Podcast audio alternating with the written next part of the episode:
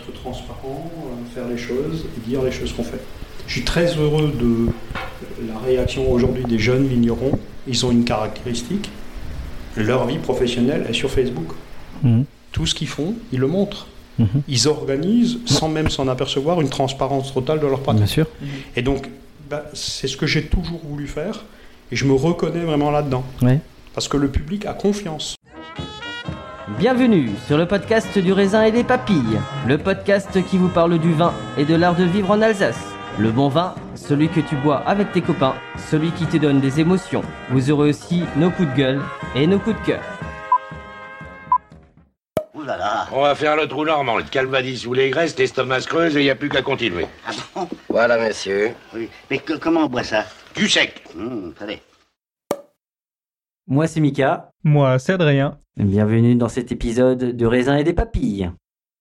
Pour ça, je, je vis un moment euh, assez formidable, parce que c'est une vie de travail et de solitude qui, gentiment, euh, va vers son terme avec euh, l'émergence de gens qui, euh, quelque part, avec leur propre sensibilité, euh, euh, s'accaparent des choses que j'ai défendues, des choses que j'ai portées, et les mettent en œuvre avec leur propre sensibilité. Donc, si tu veux, je suis sorti de la solitude et de la bagarre, euh, et de l'exclusion par la violence, puisque là, tout à coup, il y a un groupe de gens qui, qui, se met en route et qui dit euh, que oui, ça c'est important, ça c'est important, et elle le dit avec chaque fois euh, une intonation, un point de vue, une intention euh, particulière. Je, je trouve c'est beau.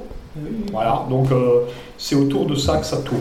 Donc voilà, je, je pense qu'il y a peu de vignerons qui ont la chance de, vivre ce moment où les valeurs que, que j'ai, qui, qui- qui qui été les miennes euh, se trouvent portées par, euh, par, euh, par une collectivité.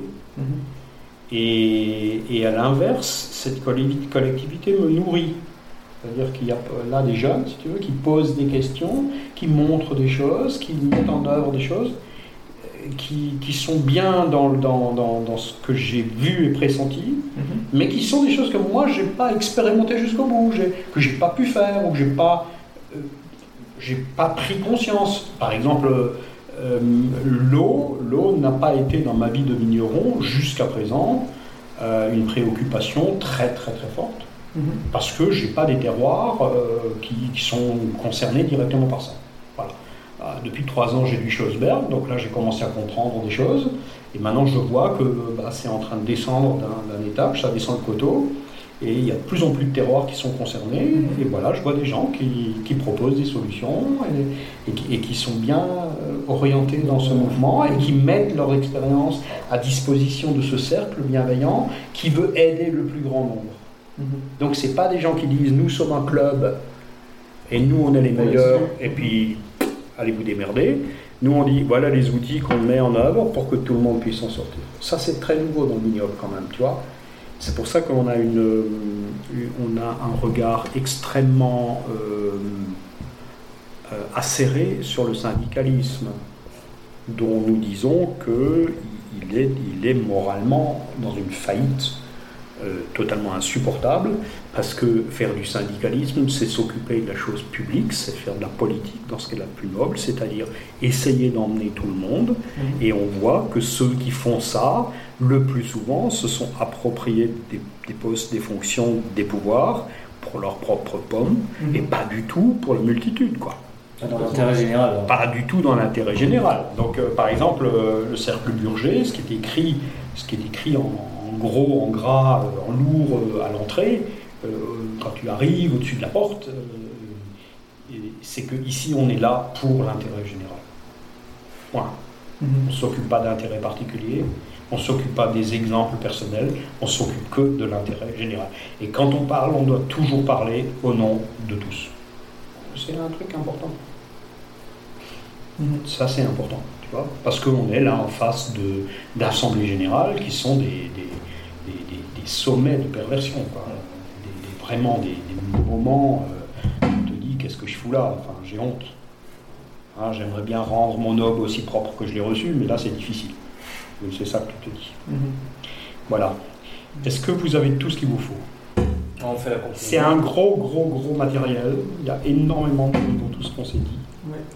Mais, en fait, c'est ce que je Je ne sais pas du tout si vous allez être capable d'en faire quelque chose. Oui, Mais en fait, ça rejoint un peu euh, ce qu'on a déjà eu avec Florian, puisque Florian Beck, c'est le, par- c'est le parent du podcast, donc c'est très proche de Yann Durman aussi. Oui, Je pensais à ces Riesling sur les trois, euh, sur les trois terroirs, et c'était, euh, même sur ces, Pinot Noirs, etc. C'est d'ailleurs là où moi j'ai redécouvert le Pinot Noir, parce que j'en buvais plus. Parce que ça ne me racontait rien le Pinot Noir, donc euh, je vais pas boire un truc qui, qui m'ennuie. et, euh, c'est comme écouter une nouvelle chanson, c'est c'est un peu pareil. Et, euh, et je trouvais que c'était. euh, ouais, c'était. Enfin. T'as un peu des. Alors je sais pas si on appelle ça des disciples ou. euh, non, des, des héritiers spirituels. Des héritiers spirituels, en Alors, tout cas. si tu veux, je ne sais pas si c'est. Il y a une dimension d'héritage à cause de la différence d'âge Oui. et de la différence de parcours. Après, ça se passe pas comme ça. Je veux dire, il n'y a pas de différence hiérarchique entre nous. Non, non, bien Du sûr, tout. non, non, pas du tout, non. bah, Et, euh, et parce que si tu veux, gourou, gourou, je connais. Ouais. Je veux dire, gourou, biodynamie, il faut savoir qu'est-ce que c'est. Mm. Hein, c'est le cercle concentrique des gourous. Mm. Donc, chaque gourou, il a ses dix apôtres, chaque apôtre étant le gourou de dix autres. Voilà. Euh, après, au milieu, tu as le gourou central, le grand gourou. Stop, je peux pas. Euh, pour moi, ça, c'est pas possible. Donc, c'est pas du tout ça. Non, c'est vraiment un groupe qui participe aux mêmes valeurs, qui adhère aux mêmes valeurs, qui chacun vit ça, ouais. ses valeurs avec sa propre sensibilité, qui est très heureux de voir que ça fait écho chez, chez quelqu'un d'autre, Ouais. parce que tous ces mecs-là pourraient être totalement solitaires. Et c'est ce que moi j'ai été. C'est juste cette différence. Il y a une génération qui émerge, qui, qui, a, qui pense aujourd'hui les choses comme moi je les ai pensées il y a 30 ans. Voilà. Et ils ne sont pas seuls. Moi, j'ai vraiment été seul. Et donc, il m'a fallu énormément de, de ténacité et d'abnégation. Je vous donne un exemple. hein. Pour faire bouger des grands crus, obtenir un décret d'appellation pour l'Altenberg, ça a coûté 15 ans de ma vie. Je n'ai loupé aucune réunion.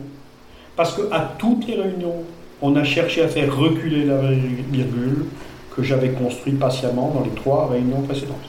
Donc je savais, si j'avais pas à une réunion, je perdais l'acquis d'une année. Donc j'allais et je gardais le truc. Oh, Je mettais la cale pour qu'il ne me déplace pas le curseur à l'envers et que je recule pas. Tu vois? Un truc de fou. Aujourd'hui, aucun de ceux qu'on a cités n'est prêt à faire ça. Ils sont, d'abord, ils vivent pas comme ça. Ils sont pas intéressés par ça. Euh, euh, pour eux, la famille, les enfants, la vie de famille, le- la qualité de vie, la qualité de vie au travail, tout ça, ça pèse très très lourd. Ouais. Pour moi, moi, pas de choix. Je veux dire, je me débattais pour réussir. Et donc ça a coûté une vie euh, à passer, euh, à passer euh, sur bah, les, petits, les petits plaisirs, les, les petits relâchements, les- voilà. ne jamais reculer, ne jamais céder, ne pas lâcher le morceau. Donc à la fin, tu, tu as, une, tu as une, un curriculum vitae long comme un autobus, tu vois. tu es vraiment le mec infréquentable parce qu'il n'y a rien à négocier. Tu as déjà la réponse, ils n'ont pas encore posé la question. Parce que tu as travaillé la question, parce que tu t'es documenté, parce que tu as lu tout ce qui concerne, parce que tu connais les enjeux, parce que tu connais les acteurs des enjeux. Donc le gars, il arrive avec un truc, et toi, tu as déjà mis la cale. Donc voilà, c'est compliqué. C'est compliqué. On a une chance historique, c'est que ce groupe de gens très divers, ils ont euh, des convictions profondes. Mm. Euh, à mon avis, le déclencheur collectif, c'est le changement climatique. Je pense. ouais. Et le déclencheur est très fort, et donc ils agissent, et ils ont euh, une, vraie solidarité, euh, une vraie euh, bienveillance les uns avec les autres. voilà. Et donc, c'est pas étonnant du tout, et c'est un peu le mot de la fin, c'est pas étonnant du tout qu'ils se retrouvent dans le terroir, parce que le terroir, c'est le refus d'un modèle totalement compétitif où on est tous concurrents. Le cépage, c'est un modèle totalement compétitif où tout le monde tue tout le monde. C'est la jungle. Il n'y en a qu'un seul qui peut être champion du monde. Tous les autres, c'est des losers. Et donc moi, j'ai pas voulu de ce modèle-là. Je ne voulais pas faire du vin comme ça. Et réfléchissez, quand j'ai écrit euh, sur une bouteille, ben, je suis juste sorti de l'équation. Parce que Bourg, ben, c'est un projet pour lui tout seul. Et c'est pas un projet qui participe à une compétition quelconque. C'est pas le vrai, c'est pas le meilleur Riesling du monde, c'est pas le meilleur Gewürz du monde, c'est pas le meilleur Muscat du monde, c'est le, le meilleur de rien du tout. C'est juste Bourg, point. On a le droit de l'aimer ou pas, point. Donc quand j'ai fait ça, au plan symbolique, je disais que je, je ne voulais pas vivre dans un endroit archi compétitif où tout le monde euh, euh, est quelque part euh, euh, en, en lutte à mort avec son voisin. Tu vois? Parce que ce qui se passe à Colmar, point de vue syndical, c'est la mise en œuvre d'une fausse bienveillance. On essaye de dire, ben, vous êtes tous nos mandants. Vous êtes 4000, on est là pour vous protéger.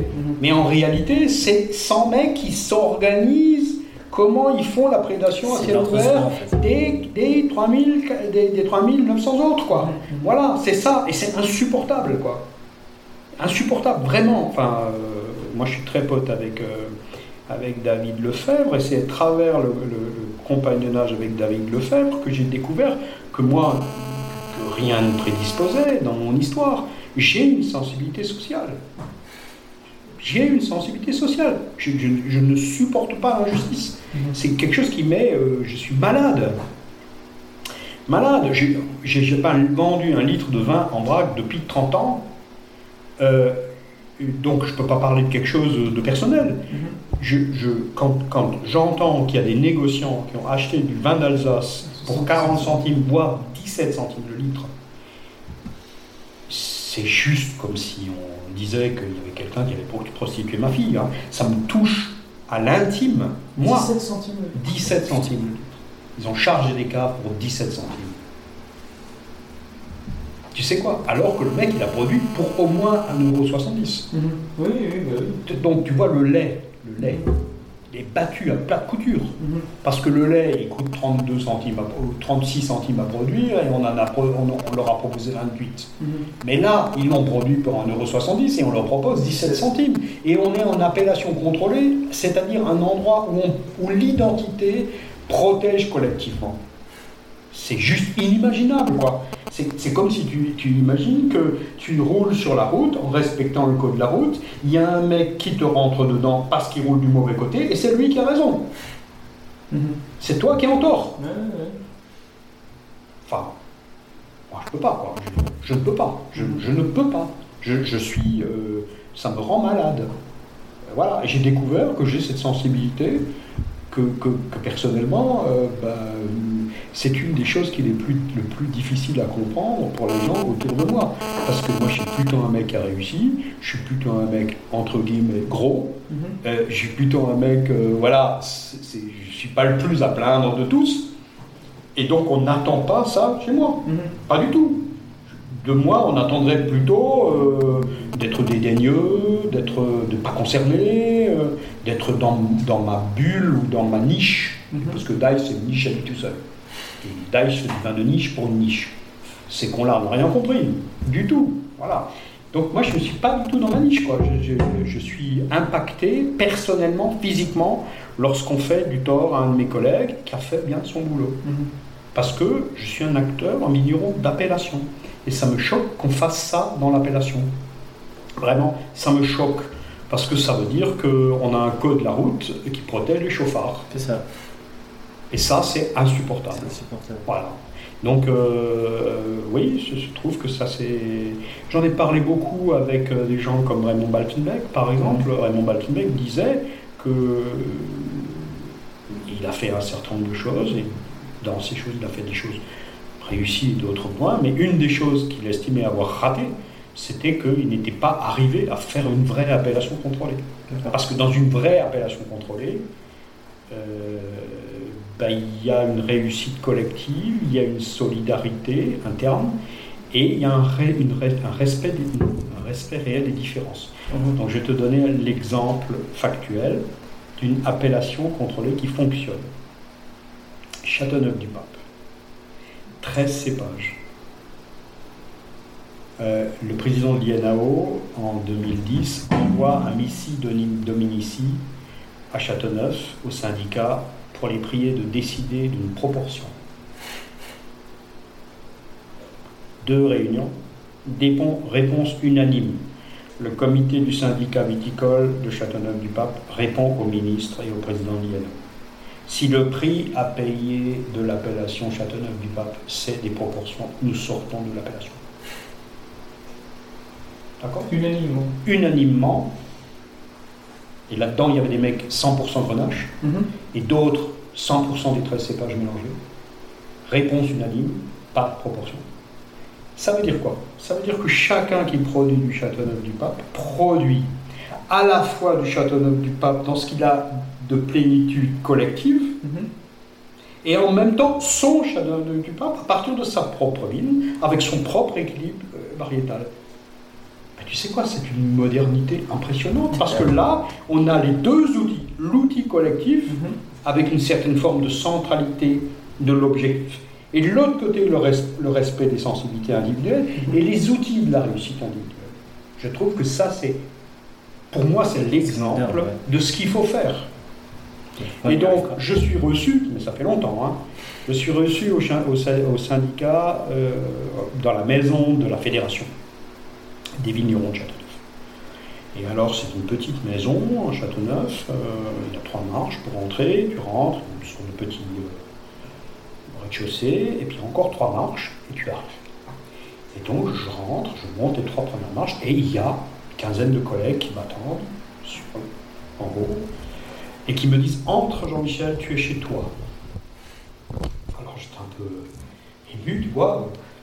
C'était un moment très fort. Le président de la fédération il me dit Entre, tu es chez toi. Alors j'ai dit Pourquoi tu me dis ça? Il me dit Mais Jean-Michel, parce que nous partageons l'essentiel. J'ai dit C'est quoi l'essentiel? Il me dit Une liste de 13 cépages et pas de proportion. Et c'est là que j'ai compris que nous aussi, nous avons une liste de 13 cépages dans l'Alsace et pas de proportion. Mhm. Il y a juste un verrou dans la tête qui les empêche d'adhérer à un système absolument vertueux, Mhm. à la fois orienté collectivement vers la réussite et avec les outils de l'individualité. On a tout. On n'a même pas besoin de bouger quelque chose. On a juste tout. Mhm. Et donc le, le verrou est dans la tête.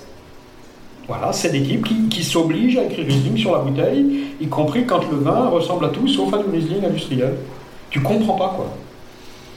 Voilà, donc euh, il y a énormément de choses à faire pour libérer les, les verrous dans les têtes. C'est ce qui est en train de se faire par le biais des vins nature. Oui, bah oui.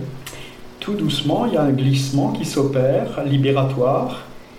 Et, et alors c'est rigolo comme tout, parce que là, c'est vraiment la merde. Et donc c'est la bataille. Et donc, le président de là-bas Mhm. vient de proposer deux mesures, qui toutes les deux sont totalement passées inaperçues. L'Edelsuiker a un rendement repli le plus bas de tous les replis. Ce qui veut dire que pour l'immense majorité des gens, produire du vin sans indication de cépage qui va naturellement rentrer dans cette catégorie Mhm. Edelsuiker, c'est matériellement pas possible. Parce que l'immense majorité des gens ne peuvent pas vivre avec ce rendement-là. Premier point. Mhm. Deuxième point, il, euh, il- il- il- dans, dans les mesures qui sont préconisées comme solution à la crise, il y a alors l'ADRM par cépage. Donc ça, c'est une usine à gaz, mais c'est impossible pour 90% des gens, y compris les coopératives, de le faire fonctionner. D'ailleurs, ils vont s'en rendre compte maintenant, Mhm. parce que jusqu'à présent, ils sont rentrés dedans. Donc la première fois quand tu rentres, c'est assez facile, hein. tu prends la route, tu prends ta voiture et tu fais. Mhm. Et après, quand tu arrives, tu t'aperçois que bah, il fallait être à l'heure, il fallait faire tant de moyenne, il fallait encore tant de litres d'essence dans le Enfin, il y a plein de trucs qu'il fallait que tu ne savais pas à l'entrée. Donc, ils vont faire leur déclaration de stock par cépage et par ligne. Mhm. Impossible. Impossible. Comment tu justifies les manquants? Comment tu justifies les manquants? Ligne par ligne. les gars, Je vous dis, impossible. Il y a des mecs qui vont passer des nuits là, jusqu'au mois, de, jusqu'au mois de septembre. Et puis la, deuxième, la troisième mesure, je sais que j'ai perdu un peu le fil maintenant, c'est aussi une mesure technique comme ça, euh, euh, euh, euh, inaperçue, tu vois, qui a pour conséquence que les gens vont avoir beaucoup de mal à revendiquer quelque chose qui n'est pas dans le cépage. Voilà. Donc tu vois, en face, on, on met les boulons, on serre, on verrouille, on va enfermer les gars. Ils ont l'outil pour réussir. Mhm. Donc, En fait, c'est ce que la bière a réussi à faire. La, bière a réussi à oui. se transformer. Et la bière, elle l'a fait, elle l'a fait sous l'effet du- de la consommation. Ouais. Et c'est bien ce qui va arriver dans le vin. C'est Mhm. par la consommation euh, que le curseur va bouger. Ouais. C'est pour ça que euh, quand je fais une intervention, je commence toujours par la consommation. Ouais. Et je dis que jusqu'à présent, euh, ben, le plafond de verre, il n'existait pas parce que tout ce qui était produit était bu. Mais que maintenant, on a une consommation qui n'est plus finalement là, elle est choisie, Mhm. elle n'est plus subie, et donc ça change tout. Mais je pense que même le monocépage, c'est la consommation qui l'a un petit peu imposé, parce que on a dit que le vin était quand même très, euh, très intimidant un petit peu pour le consommateur. Le fait de voir le cépage sur la bouteille, ça ça le rassure sur le fait de savoir ce qu'il va trouver. Oui, À l'époque, oui, sans doute pas maintenant. Oui, je, je- oui, je suis assez d'accord. C'était une forme de simplification, de, de, de, de- de- ouais, de- de- de- ouais, on a à la fois ghettoisé le vin et, et pour le rendre accessible malgré sa ghettoisation, on a proposé le cépage comme modèle. Ne Voilà. serait-ce que le Gewürz Raminer, quand. Et quand maintenant tu, as, de maintenant tu as la conséquence, tu dis vous, vous- je vous fais goûter du Gewürz Réponse non. Ah non, il y a du sucre. Ah non, non, c'est fini là. Ouais, mais alors je vais fait goûter un, un Gewürz. Ah, moi je vais pas les voir sucrés, je vous fais goûter celui-là. Et vous insistez, c'est bizarre. Elle, s'est dit, il y a un truc qui est bizarre. Vous pouvez dégoûter-le et dites-moi. Puis elle me regarde, elle me fait Oh, c'est un sec Non, mais c'est pas possible. Je sais pas si c'est travaillé comme ça. Quoi? Ah bah en fait, tout ce qu'on a bu pendant des années, en fait, euh, on peut tout, on peut recommencer à zéro, quoi. Je dis non, vous avez fait, vous, vous avez votre palette, elle, elle va forcément évoluer, quoi. Bah, Disons, il y a un certain nombre de problèmes quand même qui sont posés, parce que même quand on a résolu 95% des problèmes, tu as quand même une difficulté qui reste, Ouais. C'est que euh, pour que tu puisses manger du Gewürz dans la viticulture alsacienne d'aujourd'hui, 95% des vignes, il fait 14,5. Mhm. Et donc, 14,5, tu peux faire du vin sec. Ça va être compliqué de le faire sans levure sélectionnée. Premier point. Deuxièmement, si même tu le réussisses sans levure sélectionnée, ça va être très compliqué pour qu'il ne soit pas brûlant. Mhm. Voilà. Donc, il y a des, il y a des, il y a des techniques, euh, par exemple le tanin, La macération. euh, la ça- macération, il y a des techniques pour contourner l'obstacle. Mais ça reste, des, ça reste des techniques pour contourner l'obstacle. La question du cépage lui-même, dans sa position historique par rapport au changement climatique, reste une question à, à- à- à- à repenser. Et donc moi, le Gewürz ne me pose aucun problème, mais je vois, je vois la solution dans son classement pour la plupart des terroirs, peut-être pas le Schifferberg, hein, pour la plupart des terroirs, je le vois dans son classement comme cépage accessoire. Mhm. Il y en a 10%. Et là, oui, ça le fait. Mais 100%, 100%, comment tu fais quelque chose en équilibre à partir d'un objet déséquilibré au départ Parce que seul? Ouais. Objet qui n'est pas fait pour vivre seul. Parce que le vrai fond de l'affaire, c'est ça. Il y a des cépages qu'on peut laisser seuls parce qu'ils sont faits pour vivre seul. Le chemin est fait pour vivre seul.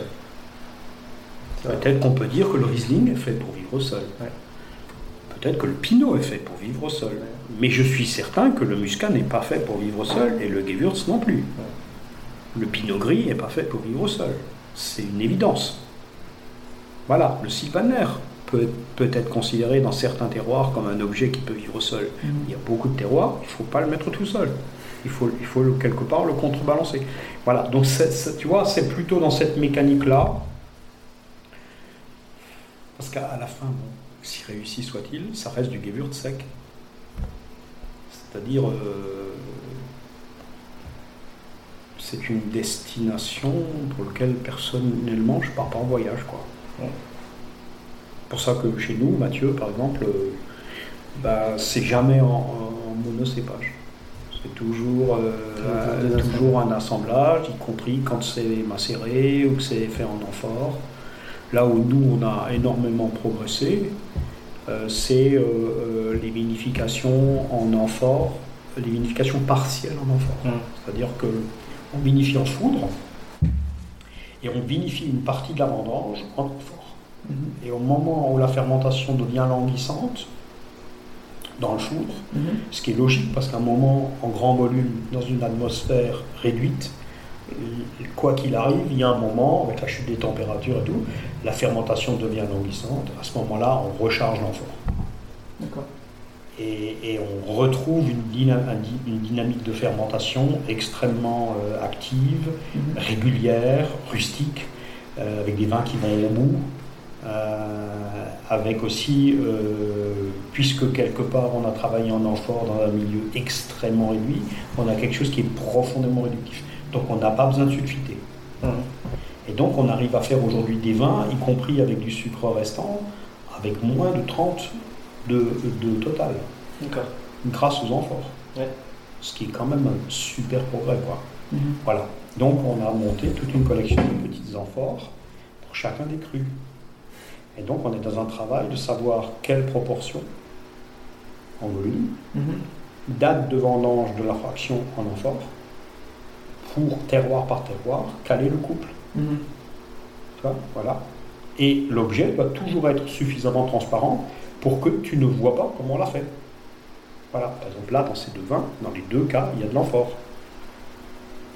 À aucun moment tu te dis que c'est sulfité ou pas sulfité, et à aucun moment tu te dis c'est fait en amphore. Mhm. Juste effacé, c'est comme la barrique. Mhm. La barrique, elle est archi légitime. Il n'y a qu'une limite, il ne faut jamais qu'on voit que c'est la barrique. quoi. La malo, elle est archi légitime. Il ne faut pas que ce soit de La elle est- Etc., franchie à quoi. 95% d'écart.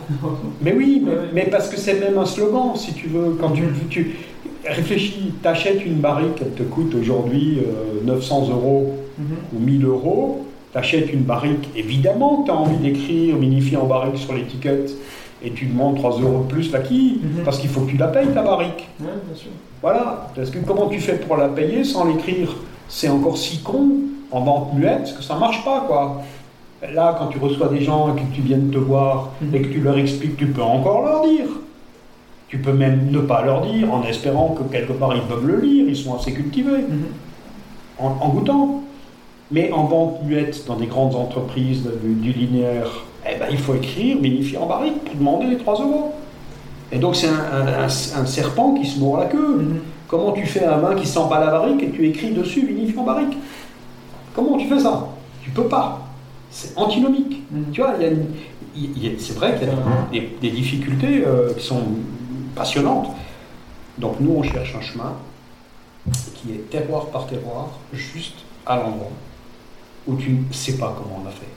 Je trouve qu'il n'y a rien de plus passionnant qu'un vin que tu goûtes et tu te dis Waouh, c'est vertigineux, comment ce mec a fait ça?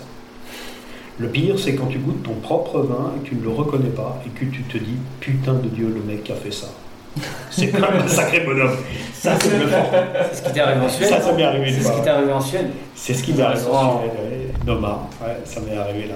Là, ça c'était. Ça, c'était je de. ça, c'était Altenberg, euh, Altenberg euh, 2006, 2006, ouais, et, je goûte le vin et, et je me dis putain de Dieu, le gars qui a fait ça.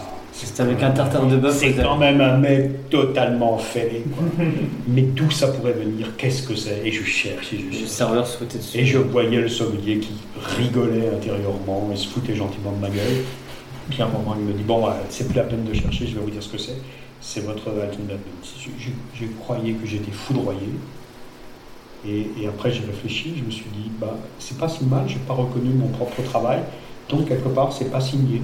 Mhm. C'est pas juste, euh, euh, je reconnais mon profil parce que j'ai une, grosse verrue sur le nez, tu vois. Mhm. Voilà, donc euh, ouais, c'était bien. Ça veut dire que mon vin avait atteint une forme d'autonomie par rapport à moi. Euh, il- c'était, il était lui-même. Mhm. Voilà. Et après tout, le grand vin, peut-être que c'est aussi ça. C'est un des du risques du vin, du vin nature qui, qui est vendu parce qu'il est nature et qui milite lourdement euh, la naturalité. Ça sent un peu l'écurie sur le côté. Ça, c'est un peu le limite parce que, euh, parce que quelque part, est-ce que c'est du grand vin? Est-ce que c'est le vin euh, dont tu parles le lendemain? Est-ce que c'est le vin dont tu décris le terroir? S'il y a forcément. Après, il y a des saints. hein. Moi, j'ai rencontré déjà des saints, c'est-à-dire des mecs qui, qui- qui- qui ont une telle capacité de, de, de recevoir qu'ils passent par-dessus tout ça, Mhm. toutes ces fringues, toutes ces apparences, et sont capables d'aller derrière les défauts jusqu'au vrai vin. Mhm. Moi, j'y arrive pas toujours. J'arrive, très souvent, j'y arrive pas. Mhm. Donc, je reste un pêcheur perfectible. Ouais. Mais on en est tous là. hein. Ça. Bon, les enfants, je vous libère. C'était. euh, Merci à toi de nous avoir reçus. C'était une, euh, une après-midi assez, euh, assez compacte. J'espère que vous avez votre miel de tout ça. Je pense que ce sera intéressant aussi de, réécouter. Moi j'aime bien l'enregistrement pour ça parce que forcément on va retenir que 20% de ce qu'on a échangé. Oui, mais c'est la règle du jeu, c'est la règle du jeu. Mais Ouais, c'est- j'écoute pas tout de suite, j'attends un peu, on Oui, assimile oui, oui. d'autres choses, on recomprend mieux d'autres Mais choses. bien sûr, bien c'est- sûr, bien sûr. Tu sais, euh, le- la pensée d'autrui euh, garde de toute façon, à cause de la dialectique, Mhm. euh, une forme d'étrangeté. Euh, toi, ton idée, tu l'exprimes avec tes mots et pour toi, elle est claire. Euh, celle de l'autre, elle est forcément un peu étrange parce qu'elle passe à travers une dialectique qui n'est pas la tienne. Mhm. Il faut déjà que tu arrives à la. C'est le problème du, du podcast. Quoi, hein. Je on utilise toujours un média. Et ce média, ben, il est comme le regard, il est trompeur. Euh, tu vois, par exemple, moi j'ai une voix assez euh, posée, euh, Mm. qui ne monte pas dans les tours, euh, qui, est- qui est plutôt reposante. Quand je m'entends une fois en interview, je, je me dis les gens vont m'écouter longtemps Mm. parce que je suis calme. Euh, je suis posé, je- Ouais. le débit est assez régulier, euh, ça, ça, ça- ça part pas, euh, tu vois, dans, dans, dans le, on s'enflamme pas, j'argumente, j'utilise des images spontanément, c'est ma manière de fonctionner, Mhm. c'est assez imagé, donc c'est assez intéressant, on arrive à suivre, même quand on n'est pas forcément très dans la- dans l'affaire, euh, donc, mais bon, la, la pensée d'autrui reste un objet toujours très complet, compliqué à, D'où le multicanal. D'où l'idée du multicanal me, me, me paraît une excellente idée. Et si on voulait donner l'idée d'une- vraie démocratie participative, active et bienveillante, je pense que c'est aujourd'hui, vu le comportement des jeunes et les demandes des jeunes, c'est presque obligatoire de fonctionner comme ça.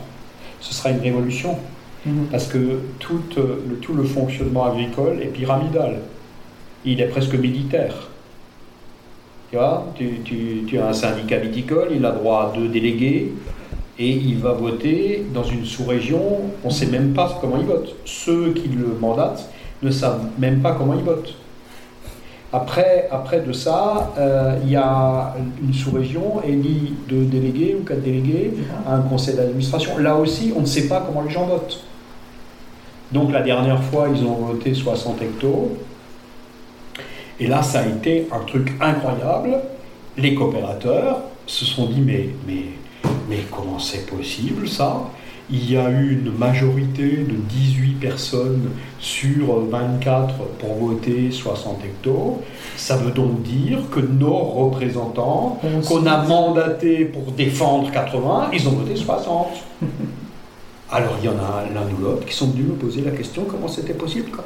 J'ai dit mais les gars, mais vous rêvez, vous êtes des vrais enfants? Est-ce que vous croyez donc qu'ils ont un mandat à la main? Est-ce que vous croyez qu'il y en a un seul qui a le courage de demander un vote euh, à bulletin secret? Non, non, non, non, non. Donc, les cons hein, et dangereux, tu sais ce qu'ils ont fait? Ils veulent un vote nominatif. Bah, Alors, vote nominatif, j'ai dit, moi les gars, il faut juste réfléchir un truc. Vous franchissez la, la- la- la barrière de, de la démocratie représentative. Si vous demandez un vote euh, euh, euh, par mandat, mhm. il ne faut, faut pas faire des délégués. Il faut faire Athènes. Il faut faire une votation à la Suisse. Mhm. Voilà, si vous n'êtes pas sûr que les gens qui votent pour vous, ils votent comme vous, vous allez voter vous-même. Alors là, panique à bord, hein, parce que c'est pas sûr que eux, ils vont aller voter. Parce qu'il faut encore avoir le courage des opinions. Tu vois? Tous ces gens, ils sont apparemment liés par un statut, par exemple la coopération, Mhm. mais quand tu vas derrière ça, il y a des entreprises qui s'affrontent, qui n'ont pas forcément les mêmes intérêts, qui ne sont pas dans la, dans- forcément dans la même, le même moment, la même idée. Mhm. Je vais donner un exemple pour me faire comprendre. Euh, Volberger a eu de grandes difficultés il y a quelques années, ce qui les a obligés à se restructurer, à mettre la pédale d'accélérateur sur le business, à engager des commerciaux, à muscler un petit peu le packaging, le- tu vois, l'originalité, et à sortir des marchés de volume qui n'étaient pas compétitifs. Et donc, ils ont mis cette politique en œuvre, et puis finalement, ils l'ont partiellement réussi, ce qui fait qu'aujourd'hui, il y a plus de bouteilles chez Bolberger qui sont vendues sous l'étiquette Bolberger Mhm. que de bouteilles qui sont vendues sans la référence Bolberger. Si tu prends Best-Time, Mhm. c'est juste le contraire. C'est des gens qui étaient super à l'aise dans le monde tel qu'il est, ils ont produit sans compter, ils se sont appuyés sur la grande distribution et ils ont utilisé le canal de la marque distributeur.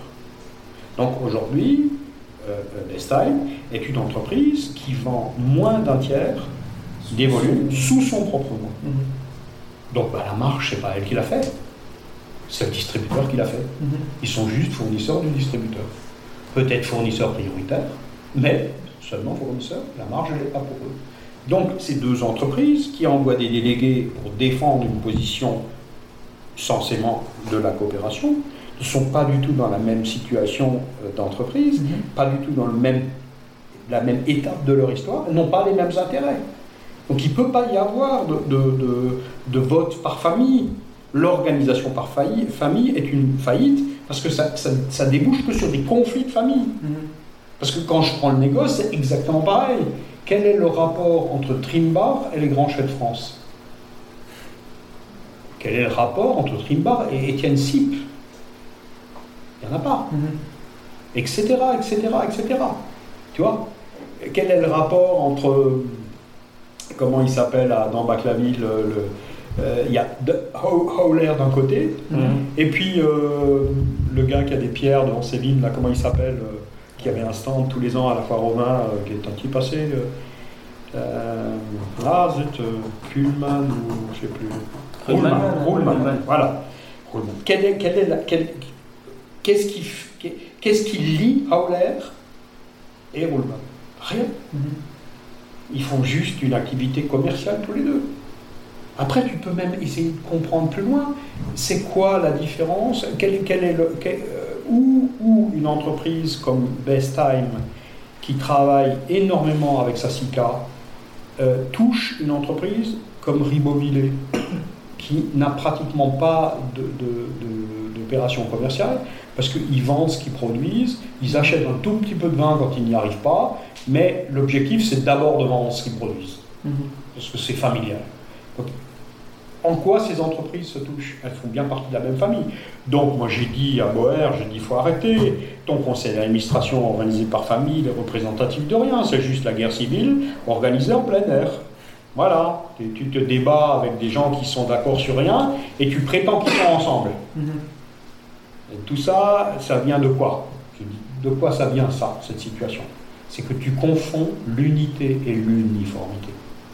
Tu crois que l'uniformité, tout le monde avec le, le casque à pointe, Mhm. ça te donne l'unité. Mais l'unité, c'est pas ça. L'unité présuppose la différence et le consensus. Tu vois? Mais tu, tu- tu crois qu'il arrive à comprendre un truc comme ça? Je sais pas comment il faut faire, quoi. Comment on fait? Pour arriver à faire comprendre ça C'est pourtant pas tellement con. Mhm. hein, la différence uniformité-unité. Ouais. Ouais, mais j'ai dit, il faudrait peut-être quand même, pour devenir président de Laval, il faudrait peut-être avoir fait quand même un tout petit peu de sociologie, un tout petit peu d'ethnologie, un minimum de philosophie. Il faudrait peut-être savoir vinifier vraiment, donc avoir été à deux, trois endroits. Peut-être il faut avoir pioché deux ou trois ans vraiment une vigne pour comprendre, pour apprendre à parler vigne.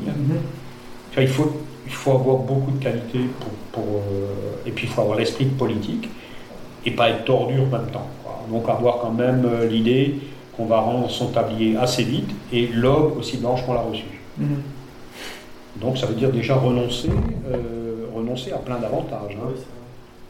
Les gens sont prêts Hein? Les uns sont prêts, je crois pas. Non, non, mais non, il y a peu de saints, euh, petits saints euh, besogneux, disait la chanson. euh, il y a peu, peu de petits saints besogneux qui, quelque part, euh, s'adressent au bon Dieu tous les matins pour le prier et les accueillir. Il y en a peu, c'est vrai. Je reconnais ça. Malheureusement. Bon, les enfants, je vous offre une belle bouteille. Je vous remercie de votre patience. Merci avec un puits de parole qui ne s'arrête jamais. Je parle dans ma tête pour moi.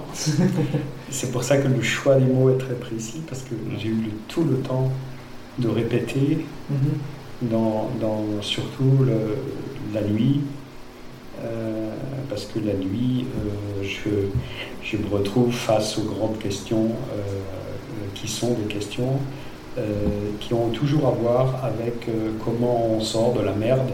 Euh, tous ceux euh, que, que, euh, qui ont peut-être pas eu la chance, peut-être, tu vois, je réfléchissais. Qu'est-ce qui fait que notre échange a été euh, fécond?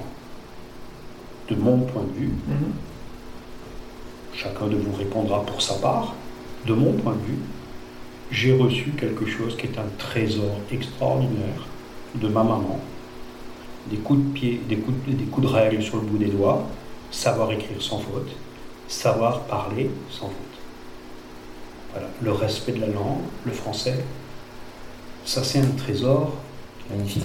inimaginable. Combien de fois j'ai vu des gens, ils voudraient bien dire une idée. L'idée, elle est sans doute assez claire, quoi. Mhm. Et ils ne trouvent pas les mots. Ils sont tout paralysés, ils sont tout embêtés. À la fin, tu te dis, mais qu'est-ce qu'il a voulu dire? Moi, je connais deux, trois collègues comme ça. Souvent dans les réunions, je me disais, mais qu'est-ce qu'il a voulu dire? Mm. Parce qu'il avait certainement, pour vouloir, pour vouloir prendre la parole, il avait certainement quelque chose d'intéressant à dire. Mhm. Et honnêtement, il a terminé la phrase, il a mis le point. Je suis incapable de te dire ce qu'il a voulu dire. Je n'ai rien compris. Parce que c'est juste incompréhensible, c'est juste incohérent, quoi. Voilà. Donc, euh, ma maman, institutrice, m'a tapé sur les doigts suffisamment pour que je parle un français correct et que je l'écrive pas trop mal. Et finalement, au bout d'une vie, eh ben, ça fait euh, une après-midi ensemble. euh, je, je pense, on n'a pas beaucoup bu, mais, mais c'est pas ça qui est important. Mhm. C'est ce qui est important, c'est ce qui est en dessous. C'est les valeurs qui sont en dessous, les questions qui sont en dessous. Souvent le vin, tu vois, les gens ils te font déguster 12 pinards. Et après tu es dans ta bagnole, tu rentres, tu as mal à la tête et en même temps tu te dis lequel était important. On a un jour été goûté dans une coopérative avec Mathieu. Alors, en plus, on, on aimait, on, aime, on aime toujours, on aime beaucoup le, le- le vinificateur, l'œnologue, vraiment quelqu'un de bien. Ah, il n'y a pas de, pas sous-métier. hein. Non, bien sûr. Œnologue à la coopérative, ça ne veut pas dire que c'est un type infréquentable, c'est un type bien. Et on a goûté, euh, je ne sais plus quoi, c'est quoi, 80 vins, dont certains, pour la première fois de ma vie, j'ai goûté la cuvée Leclerc, la, la cuvée Cora et la cuvée Métro. Mhm. Pour la première fois de ma vie, j'ai vu des cuves avec le nom du distributeur sur la cuve. Là, ça, ça fout la trouille. quoi. C'est en appellation contrôlée. Et y y il y a Le logo. Mais euh, Eberlin a fait une cuvée, Eber, Riesling Eberlin. Hmm. J'ai dit à Dups, mais euh, euh, Serge, cette vigne, elle est bien quelque part. Cette vigne, elle est bien sur un coteau. Comment on peut faire une cuvée Eberlin? Ça, ça- ça correspond à quoi? Une cuvée? Un Riesling Eberlin? Est-ce que Eberlin aurait du Riesling dans son jardin? Cette vigne, elle existe quelque part. Elle, elle, elle, elle- elle a un vigneron. Elle est sur un coteau. Ça ne peut pas exister une cuvée D'accord. à Riesling et Berlin. C'est la même chose qu'une cuvée métro ou, ou, ou- ou Cora. Mhm. Et donc on avait goûté toute la cave. Et en revenant avec la bagnole, avec Mathieu, je, je lui dis, écoute, qu'est-ce que tu as pensé? Quel est le vin qui qui, t'a- qui te reste? Et alors on était d'accord tous les deux, c'est assez rigolo, hein, parce que bon, le père et le fils. hein. Euh, il me dit, écoute, le, le Sylvaner vieilline en, baraque- en barrique d'acacia, c'était pas mal à goûter. parce qu'il s'était amusé à à vinifier quelques hectos vanillin vieille vigne dans des barriques d'acacia. Mhm. Donc tu sais, l'acacia, ça donne un bois En- très prégnant, très, très présent, vraiment encombrant. hein. donc euh, il faut, il, faut du, il, faut du, il faut du merlot californien pour aller en acacia. hein. tu ne peux pas t'amuser. euh. Donc lui, il a vinifié le Sylvaner en acacia. Et ben c'était le seul vin de la cave qui avait quelque chose à raconter, Qui était différent. qui, qui existait, qui avait un point de vue sur les choses. quoi. Qui- qui- il avait une forme, il avait un âge, il avait une gueule, c'était un personnage, il- voilà, on pouvait l'aimer ou, ou le, ou le- ou- ou le détester, mais au moins il existait. Il avait, il n'était pas une virtualité, c'était un objet réalisé.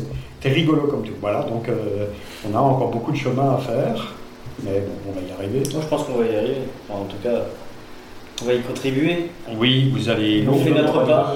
Vous allez lourdement à votre place y contribuer. Là où j'ai beaucoup de- d'inquiétudes, c'est pour la structure euh, de nos villages. Tu vois, si tu réfléchis, quand j'ai commencé en 1974, Mhm. il y avait 125 déclarations de récolte à Berkheim. Ouais. Il en reste aujourd'hui moins de 20. Ouais. Dans ces 20, il y en a 8 qui sont des professionnels. Ouais. Et de ces 8, tu peux estimer que sous 5 ans, il y en a au moins la moitié qui disparaissent. Donc, dans 10 ans d'ici, à Berkheim, il restera entre 3 et 5 entreprises viticoles professionnelles. Alors, c'est clair, il y aura d'autres entreprises viticoles qui viendront ici pour travailler des vignes. mhm. C'est clair que Trimbar va en acheter, euh, d'autres peut-être. Mais en tout cas, des gens de Berkheim de ce potentiel de départ, il n'en restera pas. Je ne pense pas qu'il en restera plus que 5. Ouais. De 125 à 5. Là, tu vois, quand on est encore 5, il y a des problèmes qui se posent, qui se posaient pas avant. C'est que bah, il n'y a pas forcément besoin d'un boucher. Ouais. Il n'y a pas forcément besoin de deux hôtels. Mhm. Euh, Il n'y a pas forcément besoin de trois banques. Il y a, pas, il y a plein de choses qu'il n'y a pas besoin. Et même quand il y a du succès, euh, ça s'appelle le Sancerre, bah, finalement c'est un décor, hein, parce que bon, Sancerre, il faut savoir que les 11 étiquettes de Sancerre appartiennent à la même personne. D'accord. Il y a 11 entreprises à Sancerre, Mhm. mais qui appartiennent in fine à la même personne, qui a pris soin de garder les entreprises chacune indépendante avec l'équipe, l'étiquette et tout le truc, en compétition les unes contre les autres, mais elles appartiennent bien à la même personne. Donc Sancerre, c'est un décor de West End. C'est juste un village fantôme Mhm. au milieu du désert, il n'y a rien à voir, il n'y a rien à faire, c'est juste factice. C'est ce qui attend nos villages quand, euh, quand le, le cœur du le cœur battant du projet viticole sera quelque part centralisé et, et- et sera intégré. Euh, donc tu vois, on, on peut, on peut là à court terme, euh, euh, par exemple c'est l'intuition de Philippe Blanc, euh, travailler sur le no-tourisme, travailler sur euh, le paysage, travailler sur les villages, le SIVA aussi, employer là-dessus, euh, essayer, mais il faut que ça ce soit vivant. Et un village viticole où il n'y a plus de tracteurs, où, il y a- où les entreprises sont à l'extérieur, Mhm. où il n'y a plus de camions de livraison, où il n'y a, plus de vie viticole. Enfin, je dire, à Berkheim, moi je passe plus dans le village avec un tracteur. hein. Je peux te dire. hein. Mhm. À Saint-Hippolyte, la route du vin, elle est impraticable. Je veux dire, s'il y a un bus ou un camion qui monte la rue, Mhm. les voitures en face, il faut qu'elles reculent. Parce qu'on a organisé l'espace de telle façon que deux flux ne peuvent pas se croiser.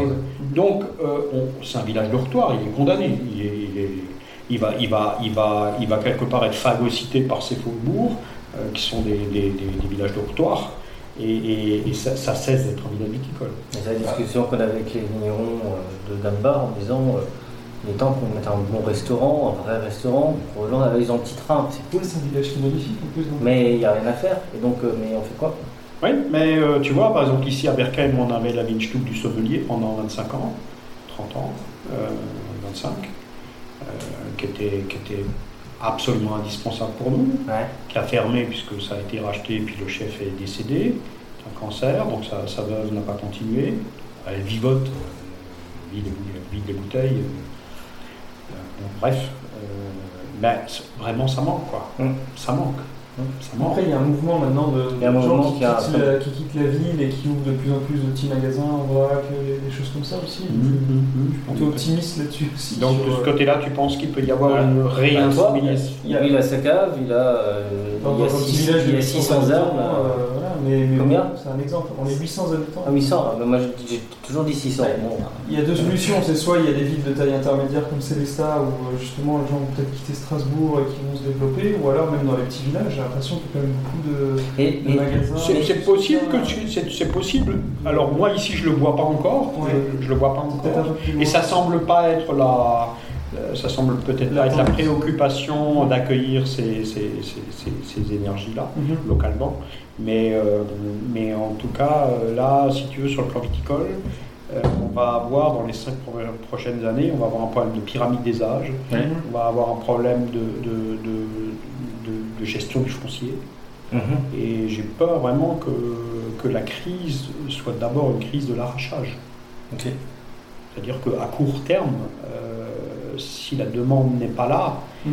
euh, ben, les gens ils vont, ils vont, laisser, ils vont laisser tomber euh, ce qui est moins intéressant. Euh, maïs, euh. Ils vont laisser tomber. euh, ils vont laisser tomber le coteau si quelque part c'est le modèle industriel qui, qui continue d'être le plus performant et on, et on- et on passe par la quantité. Ou alors à l'inverse, euh, on va leur mettre un cahier de charge si ambitieux qu'ils vont être obligés de se réfugier dans le coteau parce que c'est pas payable dans la peine. Voilà, mais en tout cas, moi j'ai commencé, hein, je ne suis pas si vieux que ça, j'ai commencé, il y avait 8000 hectares, Mhm. on est monté à 16 400. Ouais. Moi je ne sais pas si dans les 30 ans qui viennent, il y a encore 16 400. À mon, avant, à mon avis, je pense qu'on va revenir, comme ça a été le cas historiquement plusieurs fois, hein, puisque le vignoble alsacien est monté jusqu'à 32 000 hectares. Et donc, ben, qu'on revienne à nos 8000 hectares, hein, moi, ça me, ça me, ça me- je- je ne serais pas étonné que, que, tu vois, la prochaine génération, dans 30 ans d'ici, on soit revenu à cet étiage-là, parce que les enjeux euh, dans notre métier, les enjeux sont quand même, euh, par exemple, les enjeux environnementaux, euh, je ne sais pas si on est en mesure euh, vraiment collectivement de les, de les assumer, quoi. hein. Parce que on vient de prendre quand même 28 jours de précocité dans, dans le buffet. Ça veut dire un changement complet de la viticulture. Mhm. Moi, j'en ai planté des vignes il y a 25 ans, dans la perspective du changement climatique. Déjà, Il y a 25 ans, Mambourg, ça a été planté dans la perspective du changement climatique parce qu'au Mambourg, il faisait déjà si chaud il y a 30 ans Mhm. Que quand on goûtait les vins, ils, ils n'avaient aucune structure acide. Je me rappelle avoir fait une dégustation avec Michel Béthane, qui, a- vraiment été un ami avant d'être un prescripteur. Et on a fait une dégustation de tête, on avait 38 Mambourg, parce que j'avais engagé une petite stagiaire et je lui ai donné comme mission, avec un petit peu d'argent, d'aller acheter toutes les bouteilles qu'elle a trouvées de Mambourg partout, de tous les millésimes disponibles. Donc on avait une grande collection de Mambourg et, et on a goûté ça et- on a compris pourquoi, euh, pourquoi dans le même patelin, les deux négociants du cru plus la coopérative a fait faillite. Ouais. Quand même un cas, c'est c'est du jamais vu quoi. Mhm. Dire, la coopérative fait faillite. Comment c'est possible qu'une coopérative fasse faillite? Eh bien, elle a fait faillite parce qu'elle produisait quelque chose qui était tout simplement Pardon. pas bon, quoi. Enfin, pas bon. Bon ou pas bon n'est pas la question, mais pas, pas compréhensible, pas dans l'air du temps, pas, pas intelligible par les gens du temps. Voilà, un, un objet qui ne correspondait pas. Voilà, avec des, des arômes de vulcanisation, de, de, de- de- tu sais, de, de, de rustine Mhm. des, des Gewürz complètement caoutchouteux, cramés de l'intérieur, euh, sans aucune structure acide, enfin des trucs qui avaient fait euh, la malo, une piqûre lactique, euh, des machins incroyables. Et, et, et- et je lui dis, bah écoute, euh, il faut qu'on fasse une vigne euh, qui donne des raisins mûrs assez tôt pour pouvoir les vendanger mûr Mhm. sans qu'il soit euh, à 17 degrés euh, potentiel avec plus d'acidité du tout. Donc euh, une base d'un mètre, 14 500 pieds hectares, 300 grammes par pied, 250 grammes par pied, donc ça veut dire 14 hectolitres hectares, 17 hectolitres hectares, ça c'est le rendement normal, nominal de la parcelle, Mhm. programmé. Cette vigne n'a jamais donné plus que 20 hectolitres hectares. À fond les ballons, elle fait 20 hectos. Il y a du raisin partout, elle fait 20 hectos. D'accord? Eh bien, il y a de l'acidité.